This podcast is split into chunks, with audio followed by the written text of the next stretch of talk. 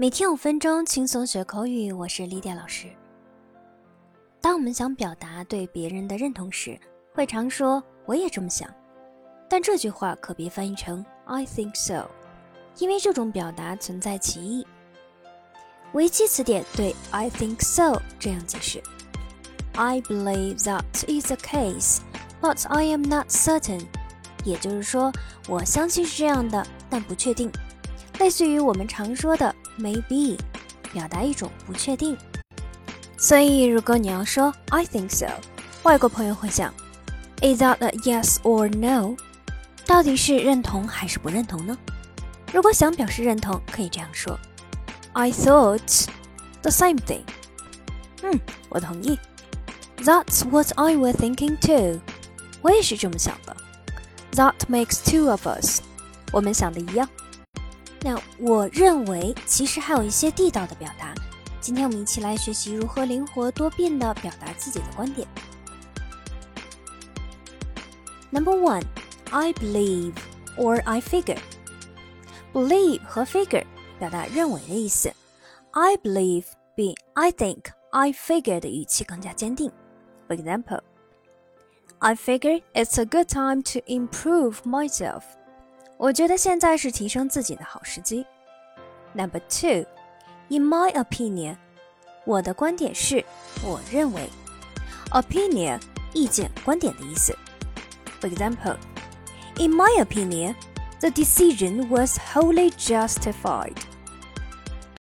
我认为这个决定完全合理。Number three，From my point of view，or from my perspective。依我看，依我的观点看。Perspective，观点、态度的意思。For example, from my point of view, this project is nothing but a disaster. 我觉得这个项目简直就是灾难。Number four, I would say.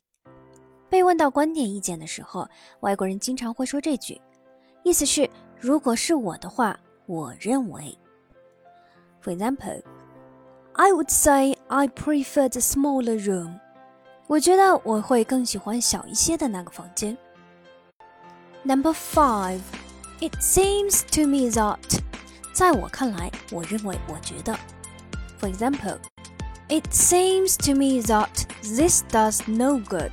在我看来，这没什么好处。Number six, for my part，就我而言。For example, for my part. I feel sorry about the accident. 就我而言，我对这个意外事件感到很抱歉。Number seven, if you ask me，要我说，我觉得，我认为，通常别人问你有什么意见的时候，可以用这句引出自己的观点。For example, if you ask me, people should go on training course before they become parents.